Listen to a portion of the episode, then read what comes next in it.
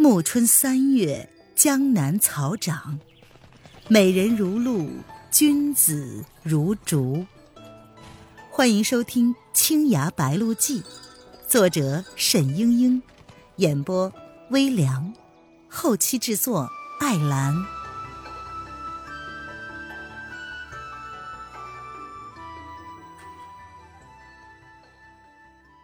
第四十九章。荒岛鸡人，蒋灵谦看见沈轩终于领会到了自己的用意，他不由得淡淡一笑：“ 沈郎，我们刚认识的时候那样好，可就是因为这卷书。”是我们两家结了仇，打了你这么久，你都不理我，我心里生气，又不能怪你。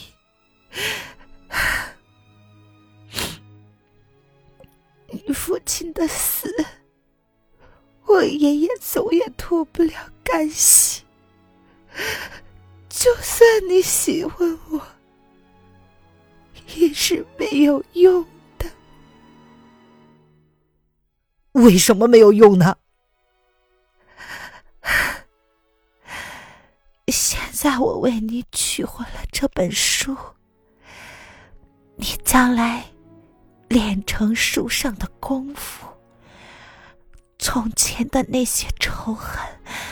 是不是可以化解一些？以后你想起我，是不是？是不是可以当我是你的？你的？黎黎一口气说了这么多，竟然接不上气来。倒在了沈轩的臂弯之中，细细的喘息着。沈轩将他紧紧的搂住，害怕他的生命真的会从指尖滑落。丽丽，我永远当你是我的爱妻。蒋灵谦又是微微一笑，声若游丝的说：“那么，你再答应我三件事。”我答应你，什么都答应你。蒋灵谦却又闭上了眼睛休息，他实在是太累了。沈轩忽然想起那年在太湖，他也说了三件事来着，遂道：“呃，从前你就说有三件事不曾办得，那第三件事还没有告诉我呢。”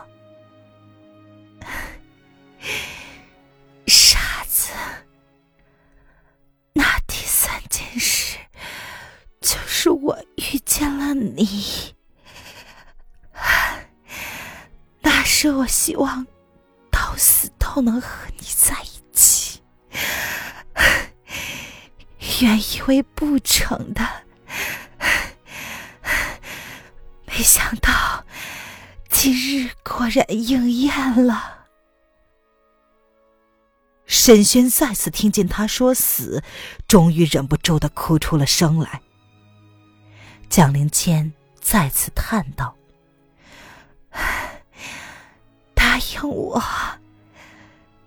第一件，你一定要练好武技，为我报仇。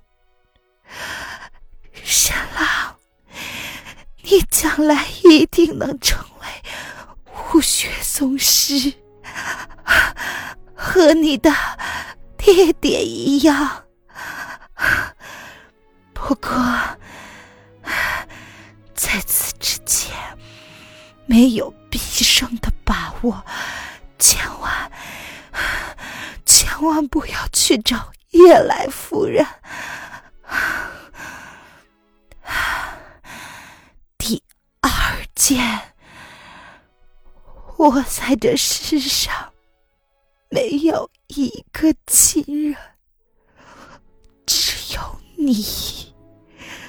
你是我夫君，你一定要记得我，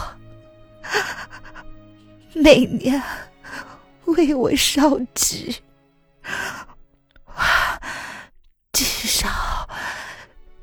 至少烧五十年。沈轩就算是傻子也听得出来，蒋灵谦他费尽心思，只是要他自己活下去。他心中热血激荡，机遇碎裂，只能反反复复的说着：“丽丽，你不会死的。”不会死的。然而，蒋灵谦却是连说出第三件事的力气也没有了。他闭目不语，只有出的气，没有入的气。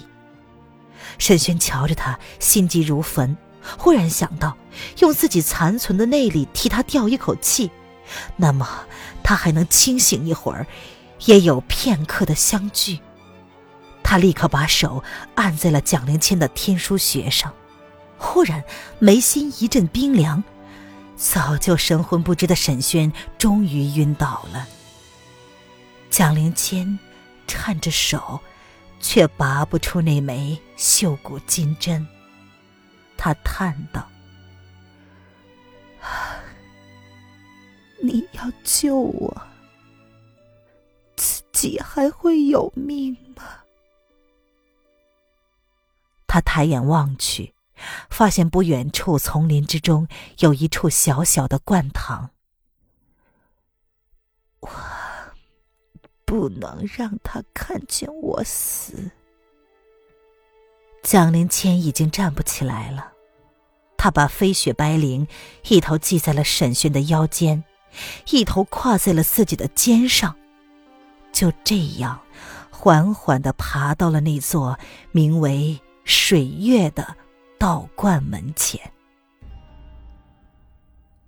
出家人慈悲为怀，千万救救神郎。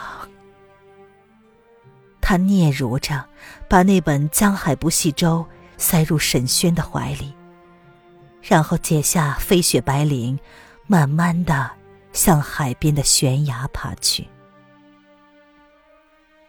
微凉的海风翻动着蒋灵谦的秀发，如朝云漠漠，如暮雨潇潇。恍惚之中，似乎又听见了一声长长的呼唤：“黎黎。”他忍不住的回头望了望，可是沈轩此时犹在梦中，哪里会唤他呢？他静静的坐在悬崖边，等待死亡的来临。眼前的大海上似乎极光一闪，越过一个雪白的幻影。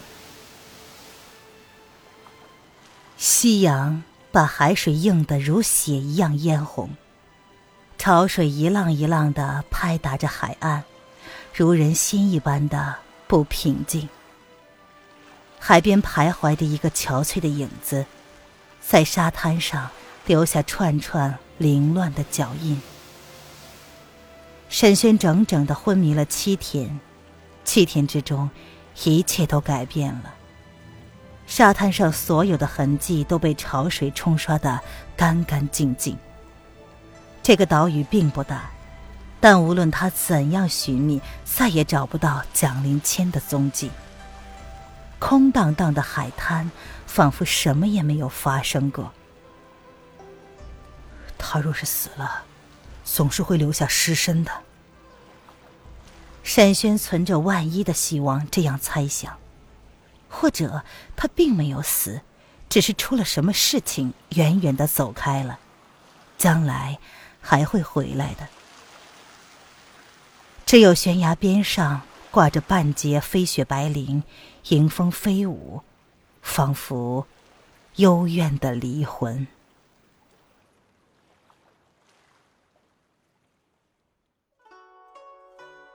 您现在收听的是由微凉演播的《青崖白鹿记》，更多微凉免费小说尽在微凉微信公众号“微凉有爱”。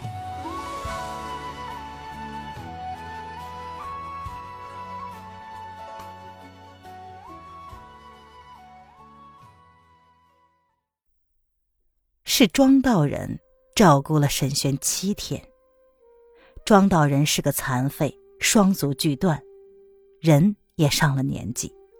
他说他在这远离大陆的荒岛上已经独自居住了二十年。水月观的小小三间厢房只有他一个人，每天烧烧香，念念经，读读书，弹弹琴，数着日子，一天天的溜走。沈轩问庄道人为何要救他，庄道人道：“这是掌门师妹的吩咐。”掌门师妹上岛探监，看见水云观门口有一具倒尸，叫他埋了。他见沈轩尚未断气，就拖进来看顾几天，不忙着埋。既然有掌门师妹一说，沈轩便问庄道人是何门何派。庄道人却苦笑不语，只说已经是门中弃徒，终身监禁在这荒岛上，还替他作甚？海上生明月，沈轩问庄道人要了火盆和纸钱，来到海边那个悬崖上，纸灰晦暗的幽光与天上寥落的明星混在一起，沈轩觉得。他是在焚烧自己的心，将它也烧成缕缕青烟，在风中盘旋、回荡、消散。回来，却见庄道人举着一件东西，连连问他哪里得来的。沈轩瞧出来，那正是娄迪飞给他的木雕鬼脸，一向被自己系在腰上，今早换了一身素服。却被庄道人整理衣物的时候发现了。想不到娄兄的势力居然远达这偏僻的海岛。沈轩道：“是一个朋友的信物。”庄道人声音微颤的问：“你那个朋友是不是姓娄？”沈轩点了点头：“小楼好不好？”庄道人很激动，一把抓住了沈轩的手，连连询问。沈轩听他唤小楼，料想他是娄帝飞的长辈，于是道：“回道长，娄兄一向很好。”庄道人又问：“他今年二十五了，在哪里讨生活呀？呃，他有没有娶妻？有没有孩子呀？”哦，娄兄在庐山卢旦新道长门下学艺，江湖上人人敬仰。不过他尚未娶妻生子。啊，跟着卢丹新，那很好，好极了。庄道人激动不已，团团转圈连说了几个好极，仿佛等了多年，终于等到一个放心的答案。想了一会儿。他摇头又叹道：“哎呀，这这么大了还不娶亲，我那那他的身体好不好啊？”沈轩说：“啊，娄兄武技高强，一向健朗又快活，道长还请放心。”唉，庄道人点了点头，又说：“他小时候乱涂乱画，最爱画这个鬼脸。”还说什么以后成名立万，要拿这个鬼脸作为标记。哎呀，想不到如今还真当了真。哎，你有他这件东西，你是他什么人呢？是朋友吗？嗯，娄兄是晚生的良友。哎呀，小楼看中的人，一定是错不了的。庄道人显得十分欢喜，他举起了油灯，又细细的查看起沈轩来。本来想着你死便死了，既然是小楼的朋友，那我一定得救你。哎呀，道长不必勉强，晚生伤重，本是没救的。哎，年纪轻轻的，怎么讲这样的话？说着，他一只瘦伶伶的大手就搭在了沈轩的背上。沈轩知道他根本不会武技，毫不防备。不料，一股雄劲的暖流源源不断的走遍了他的七经八脉。他这时要推辞也是来不及了，只觉得这些天那些烦乱冲突的气流渐渐的平息，有一种说不出的舒服。这庄道人的内功明明与楼迪飞是一脉相承，只是修为更加深湛。一个时辰之后，沈轩清醒过来，向庄道人道谢。庄道人却是皱着眉头，深为忧虑的说：“我还是救不了你呀。”沈轩淡淡一笑，不以为意。道长为我耗费功力，晚生感激不尽。呃，只是晚生命数如此，又有何憾呢？哎，别这样。庄道人说：“你说说，你怎么受的伤？我再想想办法。”沈轩大致说了受伤、被人追捕、漂流至此的经过，然后又道：“晚生的妻子下落不明，多半是已经先去了。”万生若能早一点追上他，很是心满意足的。唉，可叹呐，可叹！庄道人听了，唏嘘不已，忽然一把抓住他的手，又道：“不行，殉情固然很好，但你要是就这样死了，将来小楼知道，岂不是怪死我了？我绝不会让你死的。”啊。道长不用为难。不行不行，你是万万不可以死的。庄道人揪着自己白胡子，焦急不堪。哎呀，我救不了你，那那可怎么办呢？沈轩闭目不语。忽听庄道人道：“哎，这是什么？”原来书卷从沈轩的怀中露了出来。他来不及阻止，庄道人就一把抢了过去。什么？江海不系舟？他匆匆的看了几行，顿时眉飞色舞起来。好啊，好啊，这就是好药方子嘛！哼，这是烟霞主人留下来的一本武技秘籍，就照着他练。沈轩不语，庄道人遂兴致勃勃的解释道：“庄子有云。”巧者劳而智者忧，无能者无所求，饱食而遨游，泛然若不系之舟。这不系之舟遨游江海，正是武学的玄妙境地。你大概还不知道吧？烟霞主人叫做沈醉，是几十年前的一个武林泰斗，洞庭宗的开山祖师。他的玄门内功最是正宗。你照着这本《江海不系舟》好好的练练，多半能把这伤治好。哎，摇头干什么呀？他姓沈，你也姓沈，可说是一家。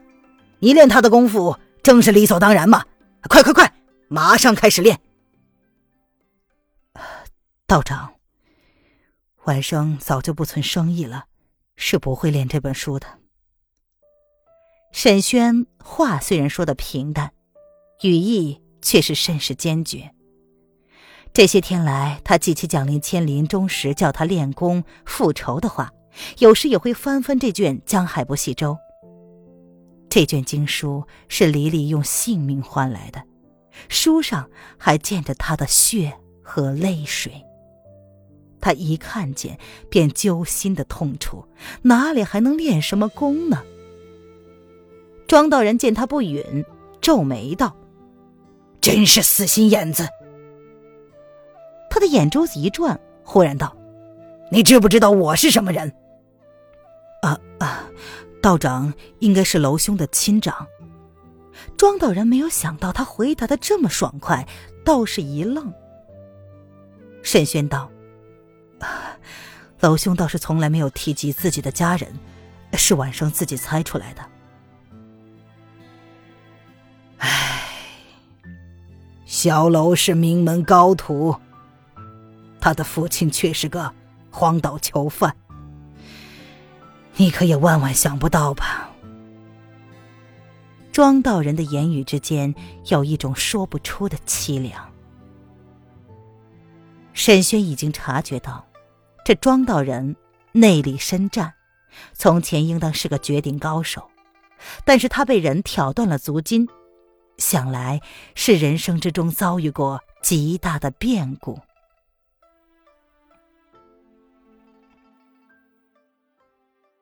亲爱的听众朋友，本集播讲完毕，感谢您的收听。